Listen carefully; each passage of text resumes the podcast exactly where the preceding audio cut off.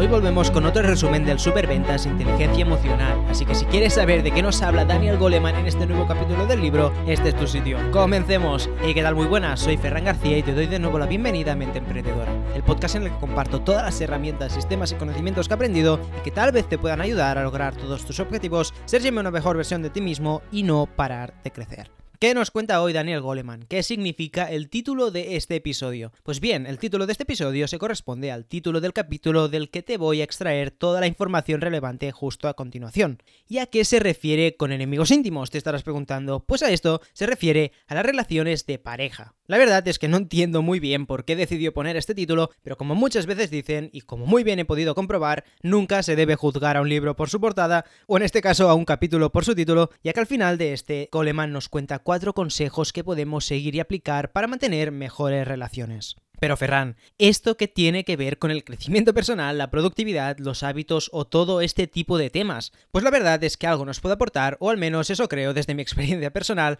así que déjame que te cuente. Estos consejos de los que nos habla Daniel Goleman al final del capítulo, en un principio los enfoca hacia el trato entre parejas, pero la verdad es que después de pensarlo me he dado cuenta de que no tan solo tienen aplicación ahí, sino que se pueden aplicar en cualquier tipo de relación importante que quieras mantener. Son consejos que aplicarías en una relación de pareja, pero también en una relación de negocios, en relaciones amistosas, familiares o cualquier tipo de relación importante. Así que veamos qué nos cuenta Goleman para aprender de ello.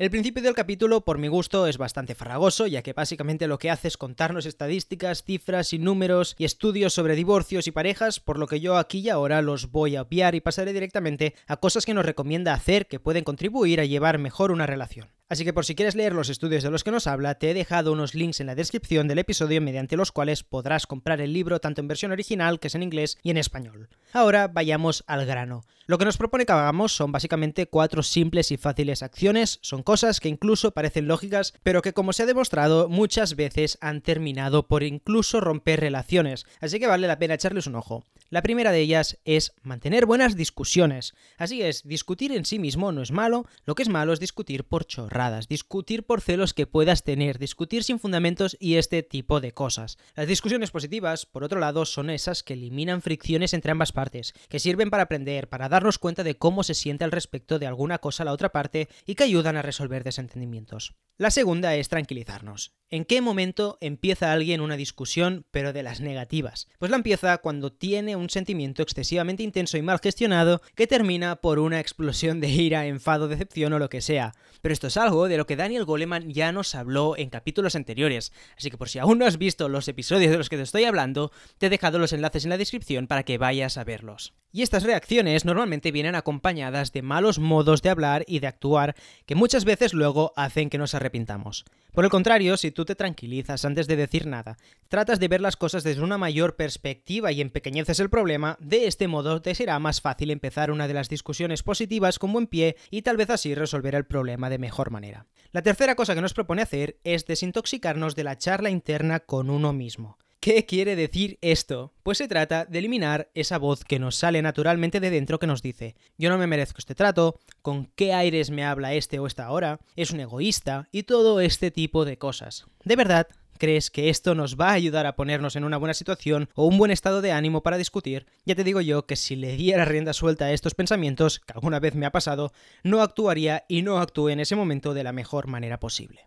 Y para finalizar, el último consejo que nos da es el de hablar y discutir de un modo no defensivo. Piénsalo por un momento. En caso de estar teniendo una discusión importante, de esas positivas, ¿a quién tienes delante? Muchas veces en estas ocasiones tenemos a padres, a madres, a hermanos, a nuestra pareja o a un amigo. Entonces, ¿por qué nos ponemos a la defensiva? Es decir, es gente que supuestamente no creíamos en un principio que nos haría daño, ¿no? Esta pregunta me hizo reflexionar y en mi caso creo que una reacción de ponerme a la defensiva podría venir dada por el miedo a perder a esa persona o que te hubiera podido hacer daño. Y lo curioso del tema es que esta misma reacción hace que las cosas empeoren. Por el contrario, si somos reflexivos, lo que haríamos sería empezar con buen pie antes de enfadarnos, si es que hay un motivo que lo justifique, pero en primer lugar, entrar en una discusión de este estilo tomando la situación como un malentendido que solo se tiene que aclarar. Como has podido ver, este capítulo no era para nada lo que aparentaba en un principio. Daniel Goleman empieza hablándonos de parejas, de estudios, de números, de divorcios y esas cosas, y estas son cuatro técnicas que podemos usar para llevar mejor cualquier tipo de relación, ya sea personal, amorosa, profesional o lo que sea sea. Recordémosla rápidamente. mantener buenas discusiones, discusiones positivas, tranquilizarnos antes de hablar, eliminar la charla interna con uno mismo y no discutir poniéndonos a la defensiva.